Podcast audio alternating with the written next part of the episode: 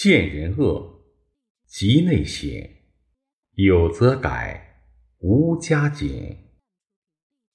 When you see others do wrong, immediately reflect upon yourself.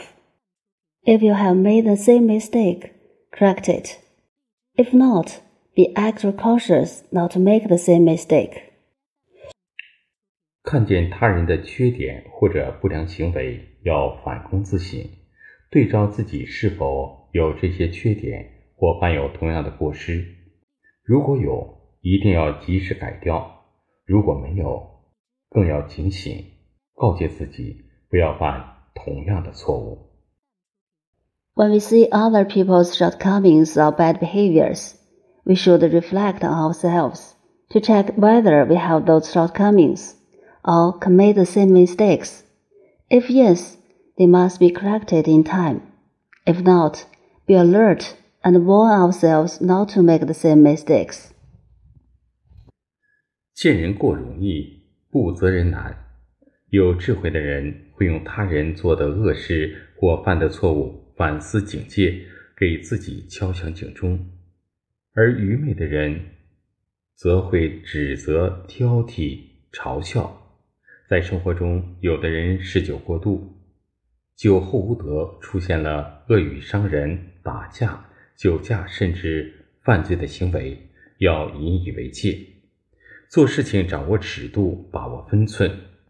人犯错误不可怕，重要的是知错就改。他人的错误有助于我们成长，是可借鉴的宝贵经验。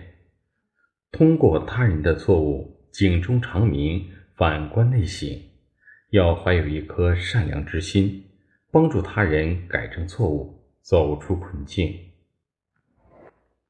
It's easier to see people make mistakes than to not blame them.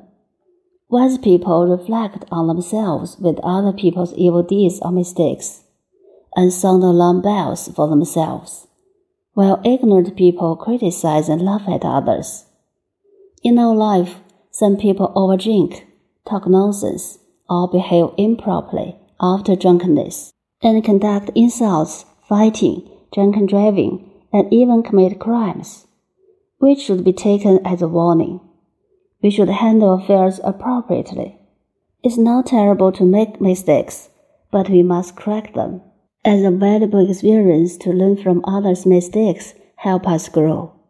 Others' mistakes warn us to reflect on ourselves. We should help others correct their mistakes and get out of trouble with kindness. 善恶一念间，迷雾一念间。看不惯他人，挑剔他人，本身就是恶。原谅包容他人的错误是一种善，也是一种高尚的美德。一定要用正知、正见、正念来确定善恶的尺度和标准，切记不要视恶、与恶、心恶、意恶，要做一个胸怀宽广、乐善助他的人。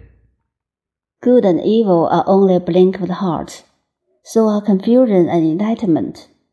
Disliking others and finding fault with others is evil in itself. Forgiving and tolerating others' mistakes is kindness and a noble virtue. We must determine the standard of good and evil by the right knowledge, opinion, and thought. Remember not to see, speak, think, and intend in the evil way, but to be a broad-minded person who is willing to help others. 《弟子规》真言：从善如登，从恶如崩。 Precepts of 弟子规 Making progress is as difficult as climbing mountains, and picking up bad habits is as fast as landslides.